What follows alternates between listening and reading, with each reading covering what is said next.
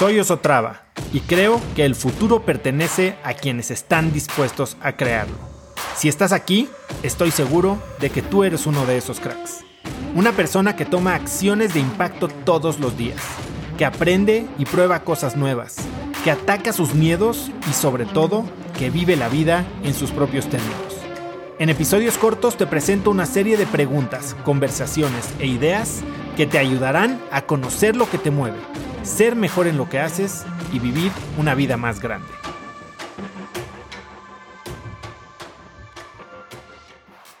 ¿Alguna vez te has preguntado cómo puedes desarrollar un código personal? Desarrollar un código personal es algo muy importante que tienes que hacer y es un ejercicio que debes hacer por ti mismo. Esencialmente, al crear tu código personal, pones por escrito las filosofías e ideas que son tu naturaleza, la naturaleza de ese tú en que te quieres convertir. Un código personal te permite comprometerte con estas filosofías, porque crees en ellas, porque están alineadas con quién eres y más aún con quien quieres ser. Puedes consultar tu código personal todos los días para recordar lo que crees y para animarte a cumplir con ello. Ahora, si ya sabes esto, entonces la pregunta es, ¿cómo es que puedes desarrollar tu código personal? Desarrollar uno, la verdad es que es bastante simple, pero lleva tiempo y requiere de mucho pensamiento de tu parte. El primer paso es observar de cerca tu vida, y afortunadamente eso es lo que hemos estado haciendo ya juntos por un tiempo. ¿Quién crees que eres? Pregúntate, ¿cómo respondería un amigo si le pidieras que te describiera? ¿Alguien diría que eres amable y compasivo? ¿O dirían que eres engreído y egocéntrico? Escribe todos los rasgos que tus familiares y amigos pudieran decir de ti. Una vez que hayas hecho esto, el segundo paso es pensar en lo que crees, identificar esas creencias, esos que son el origen de tu vórtice del crecimiento o de tu espiral de la muerte. Pregúntate cuáles son tus creencias éticas. Estas creencias son las que dan forma a tu vida cuando influyen en tu toma de decisiones. Cuestionar por qué tienes esas creencias en realidad no es importante en este momento. Lo que quiero es que te asegures de escribir tantas creencias éticas como puedas pensar. El siguiente paso es observar cómo te relacionas con las personas. Piensa en cómo tratas a tus familiares, cómo tratas a tus amigos, cómo tratas a tus compañeros de trabajo o incluso cómo tratas a extraños. Además, considera los diversos lugares en donde vives o donde trabajas y donde juegas. Piensa, ¿hay algo que tenga un impacto negativo en cómo te relacionas con las personas? Si logras identificarlos, entonces enumera qué cambios te gustaría hacer en estos entornos. ¿Qué cambios te gustaría hacer en cómo te comportas, cómo te relacionas con la demás gente.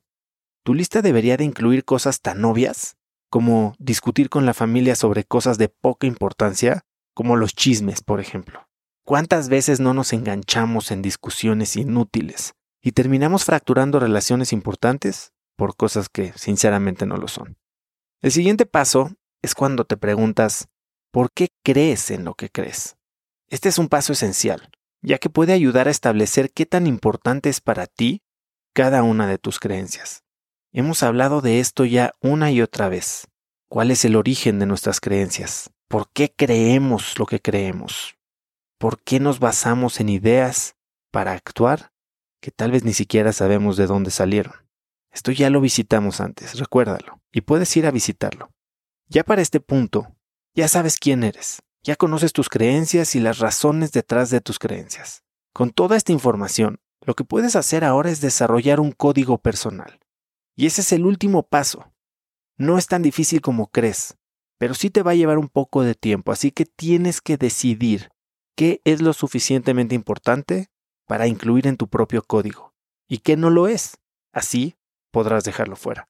Un código personal tiene dos partes. La primera sección es el propósito. Y en esta parte puedes incluir tus dos fuerzas. Esta parte te permite desarrollar la filosofía detrás de él. El propósito debe coincidir, debe ayudarte a convertirte en una mejor persona en la sociedad. La segunda parte, la segunda sección, la llamo lo haré. Repasa todo lo que has escrito y anota tus aspiraciones. ¿Qué es lo que quieres? ¿Qué es lo que quieres lograr?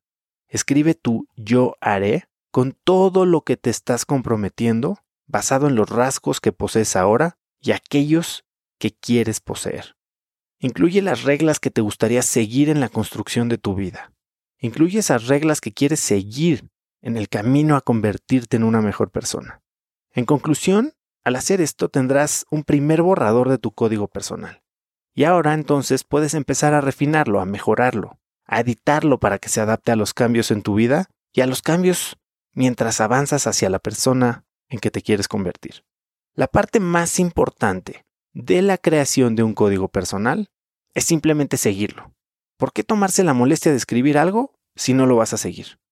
¿Cuántas veces no dejamos asentadas nuestras ideas en un diario? ¿Cuántas veces no las contamos a amigos o familiares para simplemente dejarlas ahí, volando?